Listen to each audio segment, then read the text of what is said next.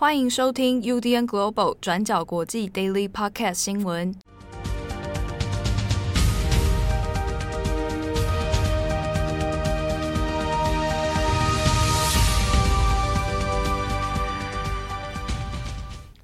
Hello，大家好，欢迎收听 UDN Global 转角国际 Daily Podcast 新闻。我是编辑七号，我是编辑惠仪。今天是二零二二年三月十六号，星期三。好，那今天我们首先要来更新的还是乌克兰跟俄罗斯的状况。那在就战况方面呢，我们先来讲一下南方的敖德萨。好，南方这个海港大城呢，那先前的预估战前预估里面，本来预预计是说俄罗斯的军队可能会从海面上来进攻，那甚至发动两栖登陆作战哦。那现在战况发展到现在已经是第二十一天了。那目前还没有看到这样的局势，不过呢，目前我们看到呃战况相对起来仍然是一个没有重大突破的样子哦。不过现在相关的卫星照片啊，还有一些军情里面显示说，奥特萨的外海附近呢，已经至少有拍摄到十四艘的船舰，那其中也有的是登陆舰跟扫雷舰哦。所以目前看起来，也许。在预估的这几天里面，说不定会有发生登陆战的可能性。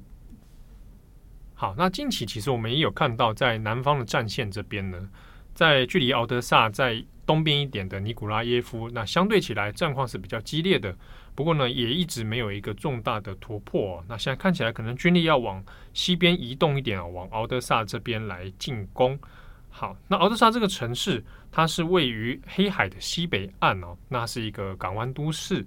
好，那在乌克兰的各大城市里面呢，排名起来也是第三大的一个城市哦，所以本身其实它有一个交通枢纽的一个位置，而且也是重要的这个贸易港口。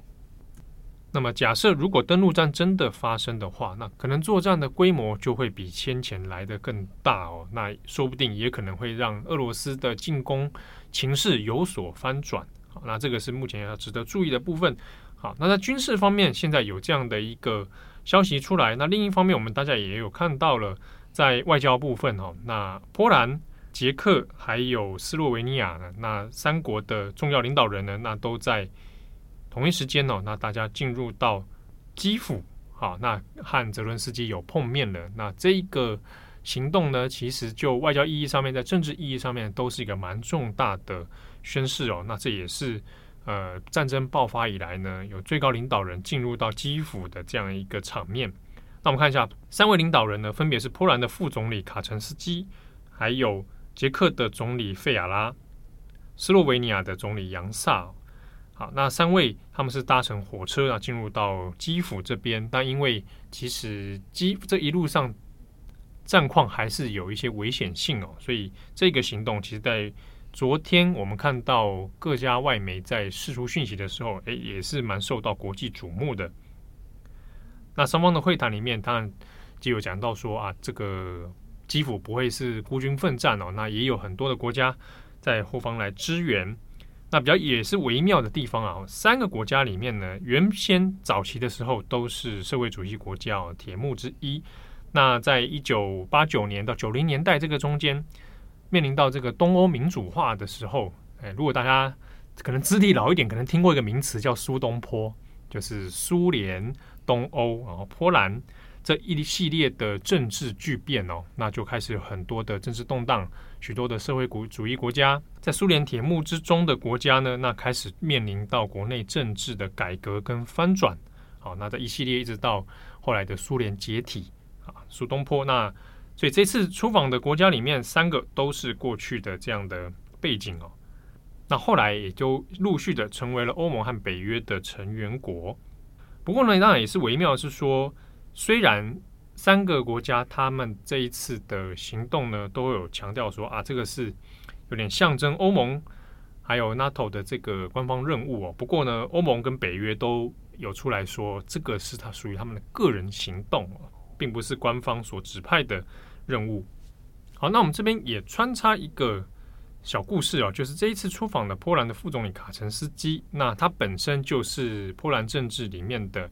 一个算是实质掌权的一个老将哦，那他的弟弟其实是已经过世了，是波兰的前总统。好，那这中间有一个蛮微妙的小故事是，呃，兄弟两个人呢，那其实在我们刚刚讲到的这个东欧的一系列政治改革里面哦，九零年代到九一年的时候，那都是在波兰里面的一个要员。那甚至这位卡陈斯基，在九零年到九一年的时候，当时是波兰共和国的国防部长。不过他这边讲的是。二零一零年的四月十号，当时发生了一个波兰的坠机事件哦，叫做波兰空军图一五四坠机事件。那卡陈斯基的弟弟就在这一个飞机上面失事，后来身亡。那这个事情呢，是当时原本是要去参加，要从波兰那飞往俄罗斯的斯摩林斯克，好，那到这边呢要来参加一个。卡廷大屠杀的纪念会啊，那是七十周年的纪念。那飞机当时就除了这个卡陈斯基的弟弟，还有很多的波兰的高官，还有国会议员，甚至还有军事的将领哦。那这些人全部加起来九十六个人，后来都在这场坠机事件中罹难。那我们讲一下，为什么他要去参加这个卡廷大屠杀纪念呢？当时这个所谓卡廷大屠杀是发生在一九四零年的时候。那因为苏联入侵波兰的关系，那那个时候呢，一九四零年的四月到五月，那苏联就有大量的处决了很多波兰的知识分子啊，波兰的战俘啊，那甚至一些社会的呃政府官员啊等等，那遇害的人数呢，将近有两万两千多人。好，那这一个卡廷大屠杀的事件，后来在二零一零年，它是七十周年，那要去波兰呢，就派代表来去参加哦。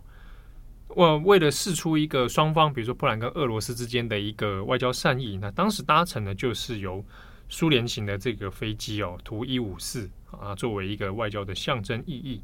但是后来就在这个俄罗斯的斯摩林斯克的附近就坠机了。好，那这个事情其实在波兰方面有引起不小的震撼哦，那甚至是怀疑说这个飞机坠机事件呢，可能背后不单纯，因为之中也有发现说，哎，它是在。坠毁之前，在空中就有爆炸解体的一个状况，所以甚至是怀疑说，诶，会不会是俄罗斯从中搞鬼？啊，那这个其实也没有相关的证据。不过呢，所有的事件后来在二零一六年的时候，波兰也有希望说重启调查，哦，希望来调查说整个事件背后是不是有一些可能俄罗斯的幕后黑手。好，那当然也就造成了波兰跟俄罗斯之间双方在这个事情上面，不管是政治方面的。外交方面的或者历史方面的一些纠葛。好，那有关三位政治人物进入到基辅的这个事件呢，欢迎参考今天转角国际过去的四小时，那有更多细节的文字报道。那我们接下来再稍微再看一下，现在在乌克兰这边的一些其他部分的战情更新。对，我们之前有提到说，在战争开打以来，乌东南侧的马利波已经出现了严重的人道危机。那整个城市呢，现在已经是处于断水、断电、断暖气、断粮的一个状况。那目前的最新的情况是，马利波的副市长就证实了，俄罗斯呢已经占领了马利波市最大的医院，那扣押了医院里面大概四百名医生跟病人，当作人质。那里面的医护人员呐、病人呐、目前都被禁止离开医院。那除了这个医院之外，马利波的这个撤离活动其实还是在持续进行当中的。那根据马利波市议会在星期二十五号的说法，已经有两千辆载有平民的汽车已经从马利波市离开了。那另外呢，还有两千辆的汽车是在里面等待，就是撤离的。那但是呢，现在最棘手的状况也是说，目前还没有任何的援助可以允许，就是进到马利波里面去协助现在受困的平民。那另外呢，在现在战争持续进行的状况之下，那又有另外两名记者，也就是在美国 Fox 新闻台的记者遭遇攻击死亡。那他们呢，是在乌克兰的首都基辅的郊区做报道，那是因为车辆被击中之后而丧生的。那这两位记者呢，分别是只有五十五岁，还有二十四岁。那另外一名同行的记者是今年三十九岁，但是很幸运的，他没有被击中身亡，而是受了重伤，目前正在医院里面接受治疗。好，那接着战况更新呢，我们要说一下就是俄罗斯新闻编辑的状况。那在昨天的 Daily，我们有提到有一名俄罗斯的新闻编辑，叫做玛丽娜·欧维斯扬尼克娃，在新闻的直播画面里面举着停战的海报。那现在他的最新状况是什么？那昨天有提到，我们不清楚他的具体下落。可是到台湾的晚上时间，就在 Twitter 上面呢，看到了一张他跟律师的合照。那当时候外界才放心说，诶，至少已经确认了他目前是安全的。他已经在十五号的时候从莫斯科的法院被释放了。那法官因为认为他藐视抗议立法，所以罚款他三万卢布，换算成新台币大概是七千六百块。那不过呢，他是拒绝认罪的。那基本上从这一次的罚款来看，可以发现它是一个轻判，因为有关当局呢，只是针对他闯入直播画面里面的这个行为来做判决。那暂时呢是还没有利用最新的立法来起诉他抹黑俄罗斯的军队。那如果真的是这样子的话，那最高欧维斯扬尼科娃很有可能就会被判处十五年的有期徒刑。那在判决结束之后，欧维斯扬尼科娃也有告诉媒体，他自己已经连续十四个小时被审问。那过程当中，他没有办法得到任何的法律帮助，而且也已经两天没有睡好了。所以现在呢，非常需要好好的休息。但是他也强调，这一次闯入新闻直播画面里面抗议，是他自己个人的想法，也是他自己个人的反战决定。那欧维斯扬尼科娃到底是一个怎么样的人？从媒体上面的报道可以看到，跟他共事的人都表示，对于他的抗议举动非常的震惊。那因为呢，欧维斯扬尼科娃其实是两个小孩的母亲。那过去呢，从来没有听说过他谈论可能政治的事情。那平常的闲聊当中，只会聊他跟他孩子啊、家里的宠物啊，还有家中的一些琐事。那从他社交媒体过去发布的内容也可以看到，大部分呢都是跟生活或者是旅游有关的。那而且因为他在体制内已经工作很久了，也已经建立了自己的事业跟家庭，所以呢，他过去其实是十分害怕失去这一切的。但是话锋一转，他朋友也说，那自从俄罗斯入侵乌克兰之后，欧维斯扬尼科娃对于这个入侵行动是感到非常愤怒的。那也在不久之前呢，也有跟他朋友透露过，他打算示威。那目前，如果我们从 BBC 还有 The Guardian 的分析来看，还不确定说欧维斯扬尼科娃是不是真的会面临什么严重的刑罚跟指控。那主要是因为克里姆林宫内部可能对于要怎么处理这个案件也有不同的看法，因为根本没有当局预料到说这件事情会发生，所以也没有相应的处理机制。那现在也担心的是，那如果真的要强硬的去判决欧维斯扬尼科娃的话，考虑到因为她是两个孩子的母亲，那严厉的处罚恐怕也会引起后续的一些抗议啊，或者是反对。那针对他的这个抗议事件，外国其实也有给予一些高度的赞扬。那像是乌克兰的总统泽伦斯基就赞扬欧维斯扬尼科娃是在勇敢说真话。法国的总统马克宏也有表示说将会为他提供保护。那马克宏也有提到说他会在下一次跟普丁的会面里面去谈论这个问题。那至于克里姆林宫是怎么回应的呢？他就说欧维斯扬尼科娃的抗议根本就是一个流氓行为。那最后我们要特别讲的事情是，其实呢，在这个抗议之后，在社群里面，其实有很多不同的舆论跟风向。像是你可以观察到，有一些乌克兰人就提到说，这其实根本就是俄罗斯的政治宣传。那目的呢，是希望利用这个新闻编辑欧维斯扬尼科娃来试图减缓西方国家对俄罗斯的制裁行动。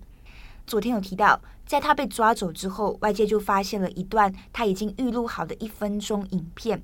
那这个影片呢，也是由俄罗斯的人权团体叫做 OVD Info 发布在 Twitter 上面。那这个一分钟已经预录好的影片呢，是讲述欧维斯扬尼科娃自己的反战立场。所以就有人认为说，这个影片可能就是预谋要帮俄罗斯洗白，所以早就已经先录好了。那再来，也就是说，俄罗斯现在明明已经全面控制了社群媒体，那为什么这个影片还可以在 Twitter 上面发布？那讲到这边，我们要特别先整理一下这个时间序的问题。那基本上这一段影片呢，是欧维斯扬尼科娃在抗议之前就已经先录好了。那甚至呢，也已经把这个影片一起传给了俄罗斯的人权团体，叫做刚刚我们提到的 OVD Info，一起来做备份。所以意思也就是说，在他闯进直播画面抗议之后，这一段已经预录以及备份好的影片，就全部跟着一起发布了。那再来也是说，虽然俄罗斯现在已经封锁了大部分的社群媒体，但是呢，如果你在封锁之前已经下载了 VPN，所以就代表说你还是可以利用这个 VPN 来做翻墙的。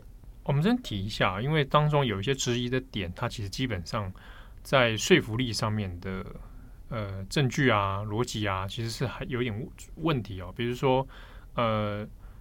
认为这支影片可能是要来帮俄罗斯洗白啊，减缓经济制裁的压力，但实际上这是没有用的哦，不会因为这一个影片或者因为这一个编辑的抗议行动，然后就取消国际制裁，甚至是洗白啊。截至目前为止，并不会有这样的作用存在哦。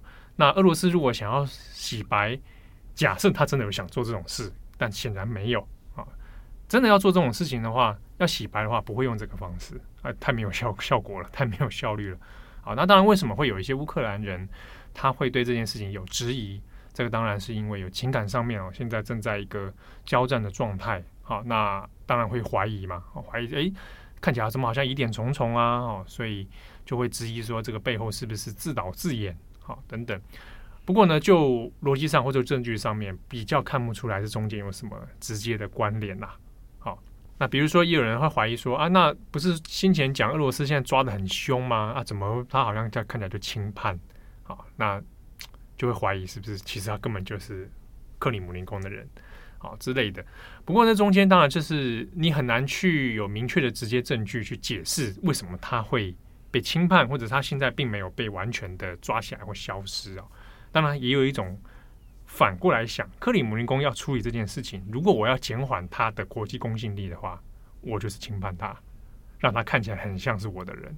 这是蛮专制政权会使用的手法，因为中国也类用过类似的手段哦，就是我要让一个异议分子看起来没有公信力，让国际不相信这位异议分子的手法，就是我扣他一个帽子，是他是我的人啊，他是我们的大外宣。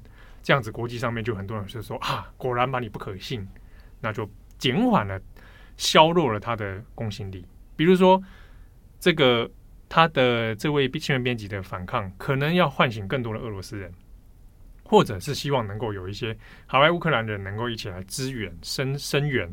但是在这样的诶形塑之下，反而他让他的信用程度反而变得更加削弱。啊，当然这个也是一种臆测。那相关的这个呃资讯呢，我们后续可能会再做追踪哦。如果它有一些新的动态的话，啊，我们会再帮大家更新。好，那下面我们再更新几则新闻哦。一个是呃，今天三月十六号，那本来南韩呢，他的新当选的总统尹锡悦啊，那还没有正式上任。不过今天本来应该要跟文在寅要来会面的啊，双方会有一个会谈。那结果临时呢，在今天就上午的时候取消哦。那可能是。韩联社的说法是，双方可能在一些人事方面的呃意见上面有有所不同，但不太确定为什么会取消这一个行程哦。那与此同时呢，北韩方面又发射了一个导弹。好，不过根据南韩军方还有日本观测的结果是，这个导弹发射是失败了。那当然，这个每次发射导弹，这今年度算是蛮频繁的。那选在这个时候发，当然一一方面也是对南韩的一个。外交上面的一个政治压力啊。好，那节目的最后，我们来稍微聊一下一个算有趣的新闻了哈。嗯。三月十五号，昨天的时候呢，那每一年中国的央视啊，今年应该是第几年？第七年吗？应该是吧。都会有一个央视三一五的一个特别报道啊，那常常就会来踢爆一些这个黑心产品哦，因为主要是因为因应这个国际消费。消费者权益的一个日子哦，那所以央视都会做这个那。去年二零二一年的时候有讲到黑心羊肉，好，那今年还是跟吃的有关。那恐怕如果你是在中国生活过的人都会知道的一个产品——老坛酸菜。如果你去看泡面的话，就常常这个蛮有名的老坛酸菜泡面，会你吃过吗？没有，我好像只吃过是康师傅吗？是康师傅吗？没有，康师傅是品牌，但口味叫老坛酸菜。哦，没有，老坛酸菜面，你没有吃过老坛酸菜面，你都吃到康师傅了呢。但你在中国说我要泡面的时候，对我拿的都是老坛酸菜。哦，真的啊，因为老坛酸菜真的普及率之高啊。嗯，我个人又不太爱吃酸菜啊。嗯，好，我都叫饿了吗？好的，好。那这一个老坛酸菜在昨天三一五中央视的报道里面呢，就被踢爆，它的原料是本身是有问题的啊，就是它只里面的那个原料包里面放一些老坛酸菜嘛，那就发现呢，好，那他们的提供他们老坛酸菜的原物料呢，插旗菜叶啊，名字也是取得蛮妙，插旗啊，嗯，flag 啊，插旗菜叶呢，就是说被被踢被央视记者拍到说它的那些老坛酸菜哦。原本对外标榜都是说，哎，他他们腌制啊，然后都会按照很多标准化啊，干净卫生啊，结果发现是其实叫做土坑酸菜啊，就是放在都放在地上啊，人工去踩，用脚踩，赤着脚踩，踩然后大声聊天，然后抽烟，一边抽烟一边踩，那把烟蒂丢到酸菜上面，这样，然后所以可以说是环境卫生非常的不 OK。啊，那这样的画面出来之后，那就有引发了很大的这个舆论震撼哦。昨天晚上播出，啊，那老坛酸菜的这个企业呢，提供提供这个酸菜包的企业湖南插旗菜业啊，它的网站立刻就上不去了，啊，关掉了。那各大的电商平台有使用到这个老坛酸菜原料包的，比如说你刚刚讲到了康师傅，嗯，啊，比如说台湾人也相对熟悉的统一企业。纷纷的呢，要么就是从平台上面把老坛酸菜牛肉面啊，或相关制品啊、泡面啊，通通先下架。啊，那统一是有说这个他们已经没有在使用这一家的酸菜啊。那甚至是还有人讲到说肯德基啊，虽然肯德基根本没有酸，目前没有老坛酸菜相关产品啊，酸菜炸鸡吗？啊，但是呢，肯德基也有发声明说，他们已经没有再跟这家企业合作哦，所以他们没有这样的东西，撇清关系。对，那这个之所以会特别拿来讲，是因为它的在中国民间的能见度非常之高，算是长明食物了。所以你看，在节目播出之后，在微博上、微信上有非常多人在讲说，哇，我才来买两大箱，我才买了几包，然后我才刚刚才吃的老坛酸菜面，结果没想到是。黑心产品啊，就觉得卫生条件很差啊，是而且常常有人吃法是要加那个肉条，那因为先前肉条也出过事情了，那个就是些那个猪瘟的关系出过事嘛，啊，现在有人说老坛酸菜又又出事，啊，那不是逼死人吗？因为有很多比如说穷学生，他的套餐就是老坛酸菜牛肉面加肉条，这可能已经是学生的豪华大餐 被剥夺，对，还是说那你还逼大家逼到什么地步？所以这个事情其实还在中国引引发不小的震撼啊，那当然也会连带到影响到股价啊，然后社会层面啊等等哦。好，那只是说，因为在一系列这样报道里面，包含去年像是黑心羊肉，然后好几年里面都跟食物有关，奶粉啊、肉条啊，各方面。所以到这一次，中国网友里面也有很多人在讲说，其实十多年来了，就是对于食安的问题，还是没有一个很明显的改善。啊，大家讲到说老坛酸菜这么久了还可以出问题啊，企业规模这么大，那其他的那些食品是不是也有状况？是不是大家又要期待说二零二三年的时候再来踢爆一个什么？那每一年都来这样子，那现在根本不晓得自己吃的什么东西是不是安心的？那相关的监管啊、法律啊，哦，还有一些惩罚啊，似乎都没有什么作用啊，所以引发蛮多的话题。好，那感谢大家的收听。我是编辑七号，我是编辑会议，我们下次见，拜拜，拜拜。感谢大家的收听，想知道更多详细内容，请上网搜寻转角国际。